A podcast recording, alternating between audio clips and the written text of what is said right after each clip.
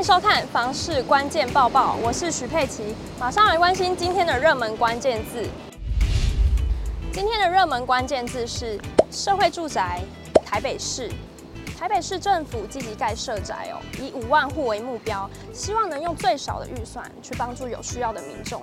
不过，就引来议员质疑说，这对财政可能吃不消，未来的举债高达千亿。不过，内政部政务次长拿出数据来说明，议员建议用租金补贴、包租代管的方式来取代直接盖社宅哦。以目前通膨、原物料上涨的情况，内政部实际精算后得出。比起租金补贴，平均每户的每年财政负担将近五万元。如果是以社宅来估算，平均每户的每年财政负担落在两到三万元，可见社宅明显省很大。因为租金长期来看是会上涨的，考量财政负担量能，花敬群表示，盖社宅的经费预计融资的方式筹措，后续分五十至六十年以租金收益偿还。但毕竟长期维护也是一笔费用。不足还款本息的部分，则以一个名为中央住宅基金来补足。也就是说，社宅融资以地方政府来说是百分之百自偿，不需要负担庞大财政压力。至于社宅推动状况，分为两阶段。目前第一阶段中央加地方已达标四万户，第二阶段从二零二一年开始，预计到明年新建达八点四万户，已决标及新建中。规划中的都持续进行，两阶段就会达到十二多万户社宅新建量。排除举债上的疑虑，其实盖社宅还有另一层对社会的好处。崔妈妈基金会执行长吕秉仪表示，长远评估所谓的社会影响力，社宅无疑是对社会整体福利效果最好的政策。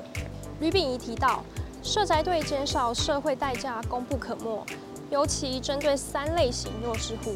包括独居老人、下肢障者、思觉失调者，对比在租屋市场有高适应力的年轻人，能帮助他们顺利且快速找到安身之处，而且一住就是十年以上，在长照、医疗卫生方面都可以有更紧密的服务，是一般租屋无法给的安定感。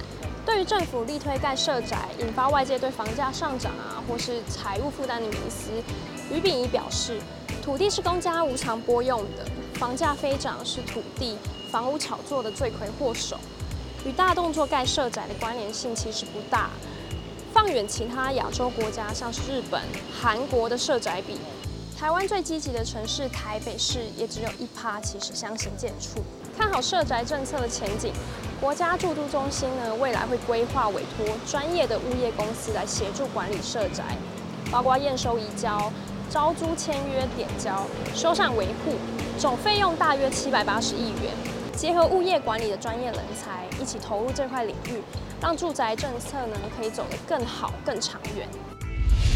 今天的精选新闻，首先来看到高雄市的前镇渔港渔会中心跟渔民服务大楼呢，外观已经有斑驳跟漏水的问题。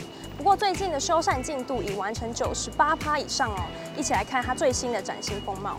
海洋局指出，渔民服务中心和渔会大楼呢，将结合绿美化以及周边道路改善。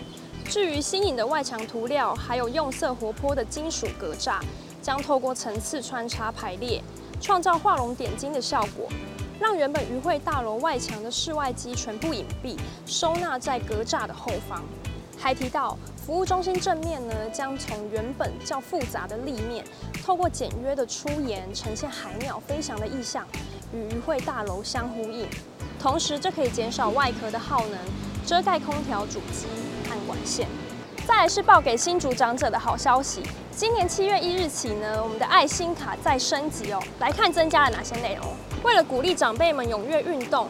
推广运动的风气，市府核发了敬老卡和爱心卡每月加码补助六百点，增加了运动中心的场地租借服务，像是篮球场、羽球场、桌球室，还有排球馆等场馆，让长辈们可以揪三五好友到运动中心来游泳，一起健康乐活。社会处补充，如果使用新科运动中心或是竹光国民运动中心的场馆，每个小时还可以补助一百点。希望全民一起健康乐活。再关心台中市府呢，为了响应中央普发的六千元，正式启动台中振兴经济三部曲，把原本的六千元再放大。市长卢秀燕表示，疫情解封，今年最大的任务呢，就是要拼经济。其中消费五购力的计划率先登场，包含台中加码购，用于餐饮业的加码器，旅宿业的加码玩，艺文活动类的加码去，以及给热爱运动族群的加码动等五大方案。加码购首推物条券的大放送。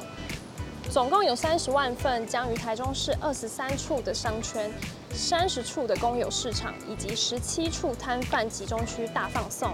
届时可以用一百元现金兑换两百元的物条券。今天的买房卖房，我想问，有网友近期呢考虑在高雄买房子，可是担心超过五十年的老公寓还可不可以买？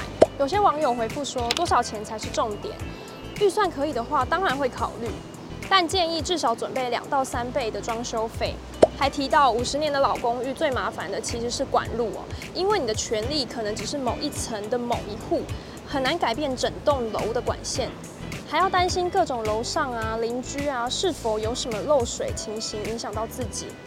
结构体的部分来说，五十年左右的砖造屋其实都蛮坚固的，有家人是在做老屋翻新的装修工程。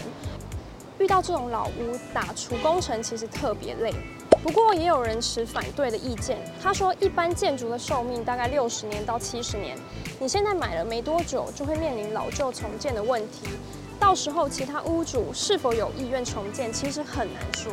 以上就是今天的报报新闻。如果喜欢今天的影片，不要忘了按赞、订阅、开启小铃铛。我们下次见，拜拜。